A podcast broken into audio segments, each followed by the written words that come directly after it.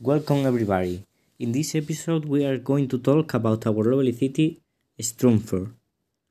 Our city has many buildings and facilities such as an airport, a bus station, or a train station. It also has many other important elements such as a cinema, a zoo, a pub, or even a Michelin star restaurant. If you want to enjoy the most of Stromford, you should come on 7th of April to celebrate our amazing festivity. In this festival, we usually pray to the creators of the city every Friday. We celebrate a party on the National Day to eat the typical food, and we celebrate fair once a month. Also, it's very typical to eat bread with oil and jam, pancakes, jam croquettes, and sweet chocolate cake. In our city, we have a lot of important places. It's very easy to get there. For example, to go to the train station, you turn right and go straight until you see the library. Then turn right again and go straight until you see the river. Then cross the bridge, and you have already reached your destination. To go to the fire station, you have to go straight and in the third street turn left. It's next to the Michelin star restaurant.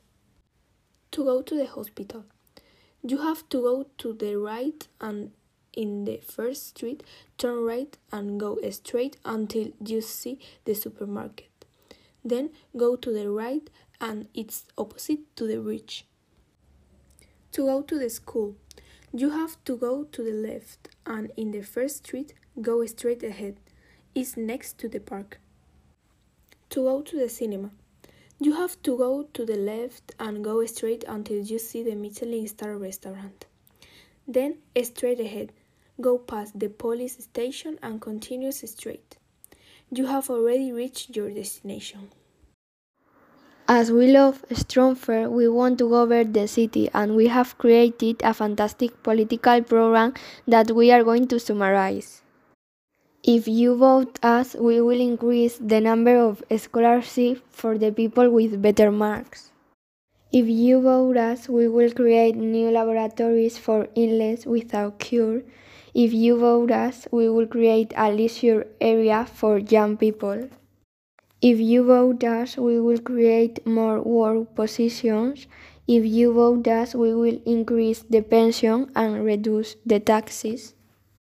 If you vote us, we will build a new library. If you vote us, we will add new elective subjects like dance, singing lesson, football.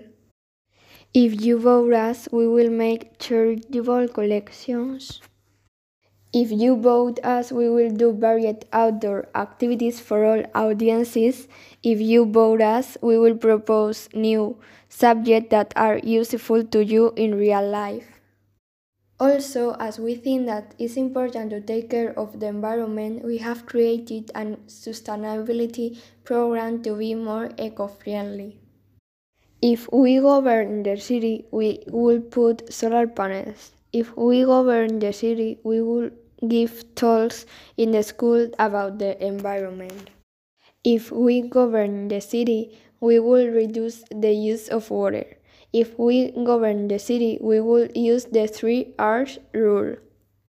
If we govern the city, we will plant many trees. If we govern the city, we will put new buses that pollute less. If we govern the city, we will reduce the use of plastic. If we govern the city, we would eliminate plastic bags. If we govern the city, we will use biodegradable packaging. If we govern the city, we will lend bicycle to people who need it and they can buy it. We hope to see you around. Welcome to Stromford.